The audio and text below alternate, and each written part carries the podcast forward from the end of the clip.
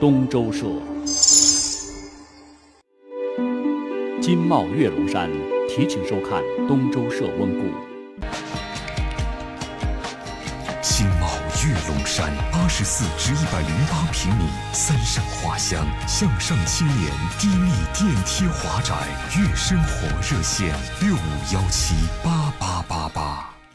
站在今天，聆听过往，东周社温故。呃，中国人对这个头发的重视，曾经是达到过难以想象的高度。你比如讲，身体发肤受之父母，不敢毁伤，孝治始也。这个呢，应该说是儒家传统思想的一种表述吧。谁敢随便折腾自己头发，那就是不孝不义的人。所以呢，对古人来讲，保护好头发是天大的事儿。你看这个曹操啊，犯了军法，那是死罪啊，没办法，不能把他杀了，就只有割下自己的一段头发来抵他那个死罪。那么，包括像清军后来入关啊，大家都说，哎呀，开始讲，那么就是一个换了个老板嘛，也没什么大不了的。但是，一听说要要剪发要留辫子，哦，那立马就不干了，要说拼命才行。所以，为了这个事儿，不知道死了多少人。那么，近代的民主革命。这个头发问题啊，也是一件超级大事。新旧浪潮这种对撞啊，不仅是体现在思想上、文化上，它也体现在头发上。就拿这个成都来讲啊，当年因为头发的问题，也是闹出了不少的是是非非的。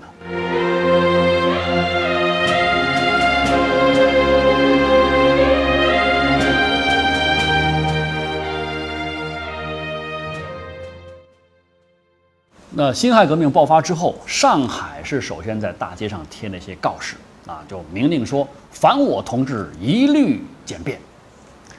一九一二年三月五号，孙中山呢就以这个民国临时大总统的这个身份，就发布了一个简便令，那通告全国，规定在二十天之内，通通把辫子给我剪了，否则就是以违法论处。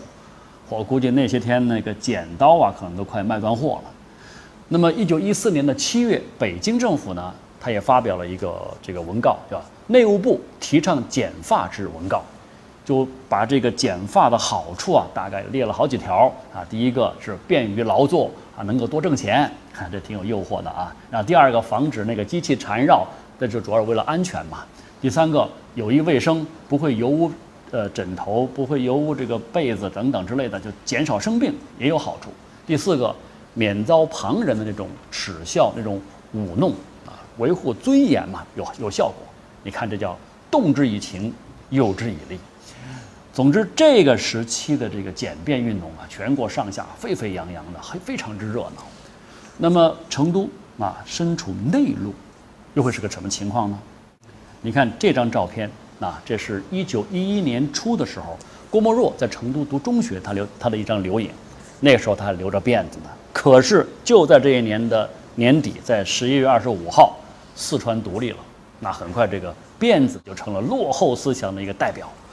那郭沫若呢，在这个《中国左拉之期望》当中啊，就对成都这些同学们的简便的经过，有过一段非常精彩的描述。我念给你听：在那一天清早，有一群早把头上的臀尾剪了的好事的学生，簇拥向校长室去。学生们正在高兴着凯歌的时候，由校外又走来了一位通学生，穿的是有效的素服，人不甚高，一双敏活的眼睛是他的特色。金工，金工！他一走进来，学生中便有人叫着他：“辫子剪了吗？”你们看，他把那素节子的玄青布经帽揭下来，露出一个拿破仑头。啊，那郭沫若笔下这个留着拿破仑头的金工，说的是谁呢？就是后来的大文豪李杰仁。哈，所谓这个拿破仑头跟华盛顿头，是那个时候男子啊剪成短发之后最拉风的，也是最普遍的两种发型。其实也就是一个是偏分，一个是中分而已。我记得我小时候也见过类似的发型，但是我不知道属不属于它是一种延续。就是我看见我们的这些大人们，他们叫。用大背头，它是不是那种也跟这个拿破仑头有关系呢？大背头后来我们叫叫拿波头，那拿波头、拿破仑头还有点谐音吧？啊，抹上发蜡之后油光可见。那么要说民国初年哈，这一场轰轰烈烈的这个剪辫子、留短发的运动，其实它只是跟男人有关，没女人什么事儿。清末明初那会儿啊，中国女性的发型习惯呢，还是那种幼女士留双短辫，那少女呢梳单长辫，成年的妇女呢就是挽发髻。啊，这个女性结婚之后就用束发。结簪的这种方式来表示啊，以为人妇，就是说你已经结婚了，就没法再去跟别的男人去谈情说爱了。而这个结束这个词儿就是从这儿来的，当然可能这个意思上已经有些变化了。但是不管怎么变，这个长发都是必须的啊。这一点呢，似乎全世界好像都一样啊。你看，在现代社会之前，东西方的男子啊，在这个长发还是短发上。因为不同年代可能会有不同的一个结果、一种表现，但是女子都是要留长发的，这一点惊人的一致。不过，五四运动之后，在咱们国家，这个剪发就不再只是男人独有的幸福了啊，女同胞她也要革新啊，要变化。那么，新女性剪短发，在中国的沿海城市啊，包括北方那些大城市，就成了时髦。那成都呢？当年也是新文化运动重点城市啊，也是赶时髦的，所以自然是要从头做起。成都最早剪短发的这个女同胞有三个，是三个女学生：秦德军、陈竹影和李倩云。那么秦德军这三个女生呢，她们都是当时一个进步的一个组织吧，一个团体叫直觉社，他们里面的社员啊，就需要经常到那个男校里面去开会。为了行动方便嘛，就要常常是女扮男装，所以干脆就把这头发剪成短发了。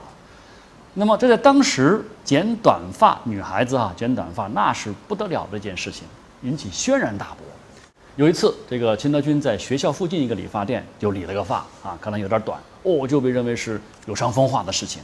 市政当局居然就把这个理发店给封了，不让他开了，让那个跟他理发的那个工友呢还蹲了监狱。受了苦，这个秦德军呢，自己后来剪了短发之后，哎，寝室里面有一个姓杜的，姓杜的一个女同学，哎，就这发型好啊，清爽又利落，就去模仿，自己也去剪了个短发。没想到杜妈妈跑到学校来，又哭又闹啊，要找这秦德军要要要要拼命。后来呢，这个秦德军真的就被学校给开除了。那么成都这三位最早剪发的女生啊，就迫于压力。啊，只好跑路，就离开成都去避避风头啊。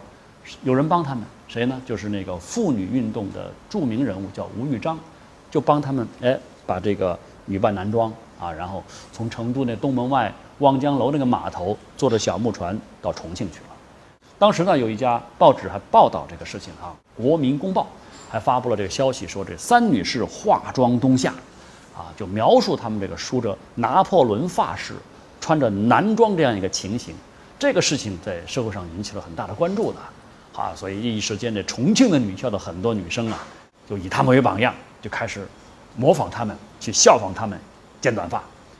那当时这个剪短发的女生，因为没有这个款式可以去效仿啊，也不知道去梳什么发型好，没有个定式，最后只有去照着男生那个方式来。男生什么就是拿破仑跟华盛顿这两种发型，啊。偏分和中分，这个连理发店那些师傅都觉得很为难呢。他从来没有给女生设计过短发，不知道去怎么弄，只有去按这种所谓最流行的男士的这种这种男发样式来剪头了。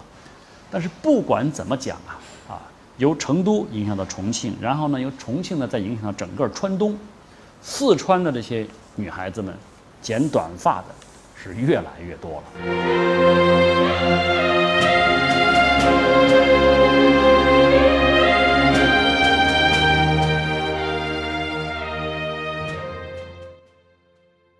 甚至都可以想象啊，当年那些女孩子们从长发变成短发之后那样的一种兴奋、那种开心的那种状态。当然，所有的事情都不是那么顺，它总会有曲折的。就在这个四川各地都开始很多妇女开始剪短发的时候，有一些保守的人啊，很不开心，看不惯，说这个妇女剪头发、剪短发简直就是洪水猛兽，长此以往国将不国了。你看提了这么高一个高度。哎，就连一些稍微有一些开明的那些贤达人士啊，也对这些女子剪发呀有一个不同的看法，反正不支持吧，有意见说啊，中国要在五十年以后或者是百年以后才能够做到。社会的压力，家庭的压力，最后演变成了政府的告示。一九二一年七月八号，四川督军刘存厚，那他掌管的成都警厅就发布一个告示，严禁妇女再剪发，说近日妇女每多剪发齐眉，并书拿破仑、华盛顿等头饰，实属有伤风俗，应予以禁止，以挽颓风。如敢故为，定以妇女做法，并处罚家长。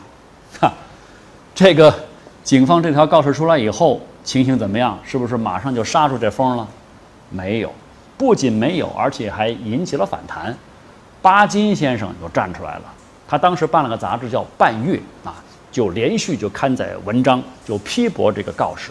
啊，当时当事人陈竹影也在这个《半月》上发表了一个文章，说对女性为什么要剪发啊？就呃，剪发的好处在哪儿？就给了三个理由。首先是说节约时间嘛。然后是节省费用嘛？第三个就是这是人民应有的幸福啊。那作为这个新女性的代表啊，陈竹影的这个发声是掷地有声，很多人都很欢迎他这个讲法。